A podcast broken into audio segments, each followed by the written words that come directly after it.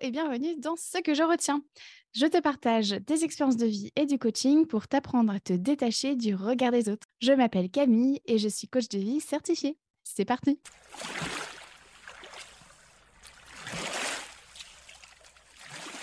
Aujourd'hui, dans ce 51e épisode, je te partage ce que je retiens de ces fêtes de famille à faire semblant de ne pas être malade pour éviter de passer pour un boulet et je te donne des clés pour arriver à concilier tes fêtes de famille tout en prenant soin de ta santé.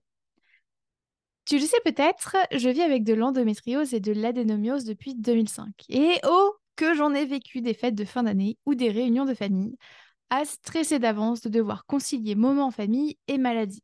Avant même d'y aller, mon stress était déjà au max. Je n'arrêtais pas de me dire que ça allait être super difficile à gérer, sans passer pour un boulet, une nana qui se plaint tout le temps et qui fait chier son monde.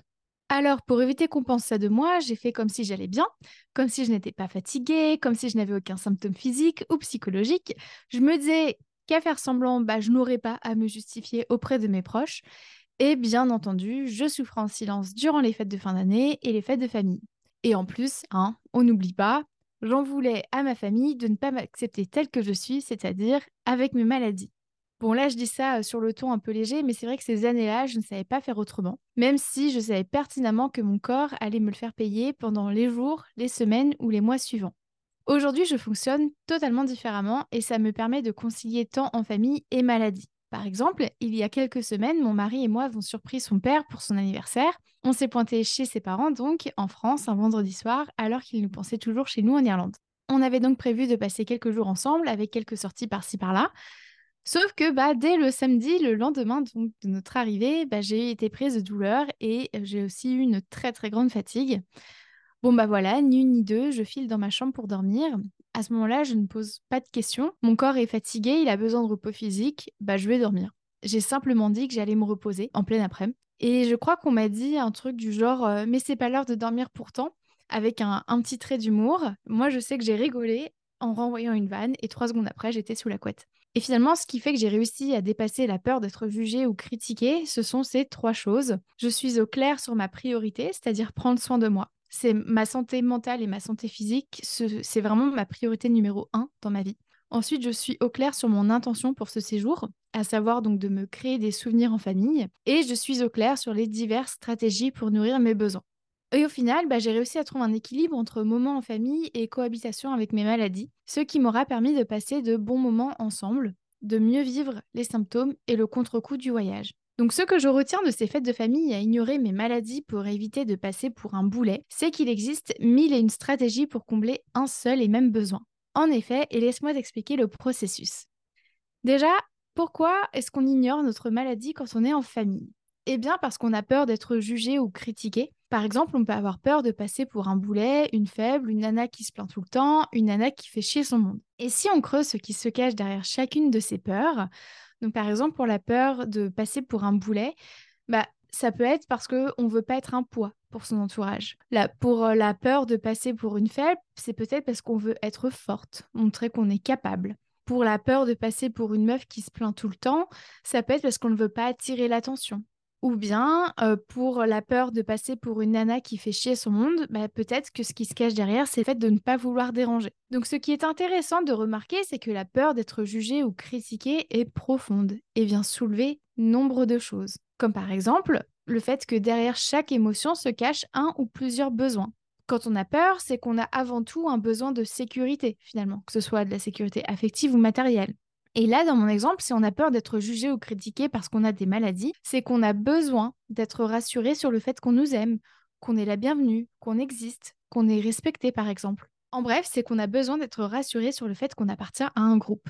Ce qui ressort aussi, c'est le fait que l'intention qu'on a va déterminer notre manière ou stratégie à adopter afin de nourrir notre besoin. Et puis, ce sont nos émotions qui nous indiquent qu'on a soit un besoin nourri, soit un besoin à nourrir, et enfin, nos émotions, elles, bah, elles viennent de nos pensées. Et celles-ci nous sont principalement héritées de la société, comme je t'en parlais justement dans l'épisode 42, voilà, sur euh, l'origine des pensées.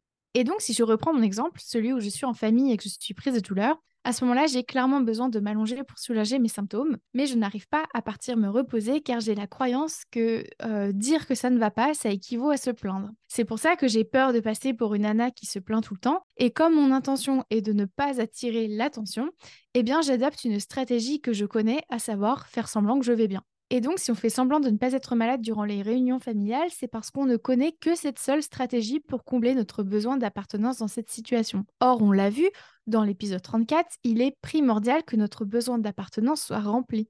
C'est comme ça que l'espèce humaine a pu survivre. Mais là où ça peut devenir embêtant, c'est quand la stratégie qu'on utilise pour remplir notre besoin d'appartenance va à l'encontre des autres besoins qu'on peut avoir. Si je reprends l'exemple du début, je suis en famille et je suis prise de douleur, j'ai clairement besoin de m'allonger pour soulager mes symptômes et en même temps, j'ai forcément le besoin d'appartenance. Eh bien, mon besoin d'appartenance étant primordial pour ma survie, alors bah, je vais le nourrir en priorité, hein, forcément ce besoin d'appartenance. En l'occurrence, je vais me dire que je dois faire comme tout le monde, je dois suivre le rythme, je ne dois pas déranger. Et c'est pour ça que je vais utiliser la stratégie du je fais comme si je n'étais pas malade.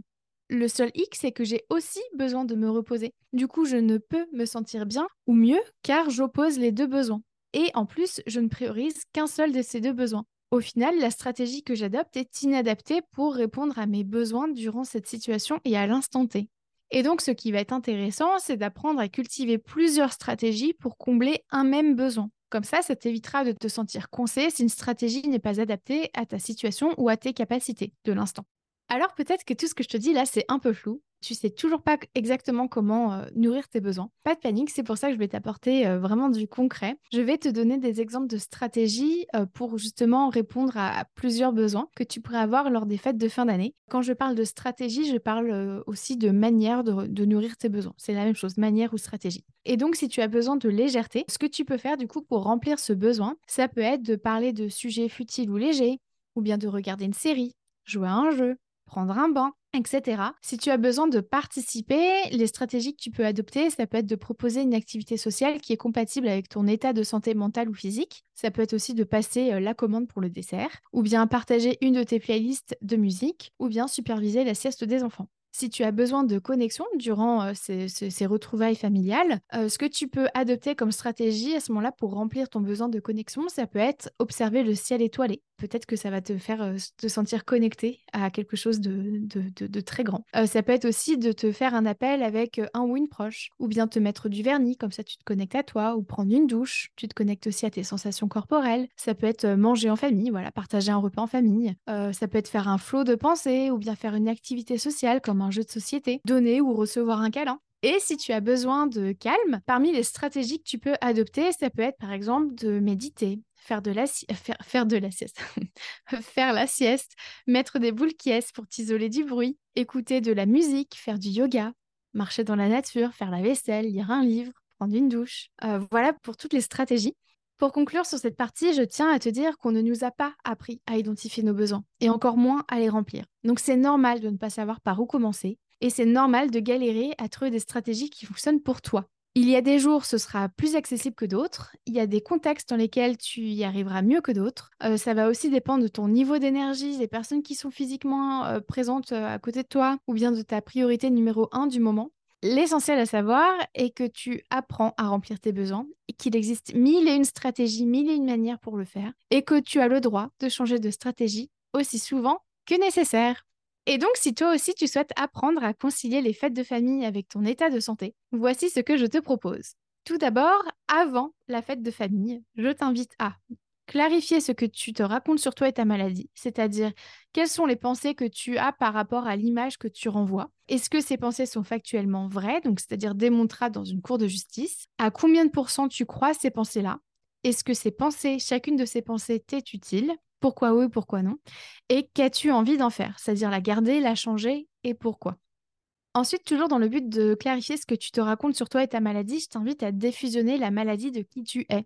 Tu n'es pas ta maladie. Elle fait partie de ta vie, certes, mais tu es bien plus que ta maladie. Ensuite, toujours en amont de la fête de famille, je t'invite à déterminer ta priorité numéro 1 pour cette fête de famille. Par exemple, ta santé ou bien te reposer. Ensuite, je t'invite à déterminer ton intention. Ça peut être te créer des souvenirs, bouger quotidiennement, passer du temps avec Suzanne, découvrir de nouveaux paysages, bien manger, etc. Et ensuite, je t'invite à visualiser cette fête de famille durant laquelle tu arrives à prioriser ta santé et en même temps à passer de bons moments avec tes proches. Du coup, comment te sens-tu? Que te dis-tu? Que fais-tu? Comment te comportes-tu? Ensuite, durant la fête de famille, je t'invite à te questionner en permanence avec des questions puissantes notamment. Donc par exemple, que se cache-t-il derrière mon autocritique? Quelle est mon intention? De quoi j'ai besoin. Donc, c'est-à-dire que quand je me dis que je, je, je, vais encore passer pour une chochotte, donc là, c'est vraiment l'autocritique qui parle, ou bien que je suis vraiment qu'une flemmarde, quand je suis encore fatiguée après avoir fait 4 heures de sieste, qu'est-ce que me dit mon autocritique en fait? C'est quoi vraiment derrière? Quelle est l'intention? Est-ce que mon intention, c'est de passer inaperçu, de pas déranger, de... Voilà, quelle est ton intention et du coup, de quoi tu as besoin? Tu vois, dans les exemples plus hauts, je te disais, si, si je pense que j'ai peur de passer pour la nana qui se plaint tout le temps, mon intention derrière, c'est de ne pas attirer l'attention. Pourquoi? Parce que j'ai besoin de délicatesse et de soutien. Donc, je t'invite vraiment à aller creuser en profondeur chaque pensée que tu peux avoir. Ensuite, une autre question puissante que tu peux te poser durant les fêtes de famille, une fois que tu as déterminé de quoi tu as besoin, tu peux te demander quelle stratégie puis-je utiliser pour combler mon ou mes besoins? Une autre question que tu peux te poser aussi, ça peut être en quoi prendre soin de moi maintenant est une force? En quoi prendre soin de moi maintenant est empouvoirant pour mon entourage. En quoi prendre soin de moi maintenant contribue à renforcer notre relation? En quoi prendre soin de moi maintenant est inspirant pour mon entourage? Je t'invite aussi à regarder l'orientation de ton intention. Est-ce une intention plutôt limitante, c'est-à-dire à fuir quelque chose ou à éviter que quelque chose ne se passe, comme par exemple l'intention de ne pas déranger, ou est-ce plutôt une intention qui est empouvoirante, c'est-à-dire qui va te permettre de garder le lien, de prendre soin de toi? Le fait d'être au clair là-dessus te permettra du coup d'adopter une stratégie qui est plus adaptée et en plus qui te, quand je dis plus adaptée, c'est-à-dire une stratégie qui te sert en fait de manière holistique et voilà, qui permet de répondre à plusieurs de tes besoins. Et enfin, voici les épisodes de podcast complémentaires que je te recommande d'écouter pour aller plus loin. Donc le 13 sur comment identifier tes besoins, le 24 sur les injonctions des fêtes de fin d'année. Encore une fois, c'est un, épisode pépite. Le 26 sur le pouvoir de l'intention, le 34 sur la peur d'être jugé, le 37 sur la peur de passer pour une égoïste, le 42 sur les pensées parasites et créatrices, et enfin le 46 sur comment être accepté tel que tu es. Et voilà pour aujourd'hui. Et toi, que retiens-tu de cet épisode?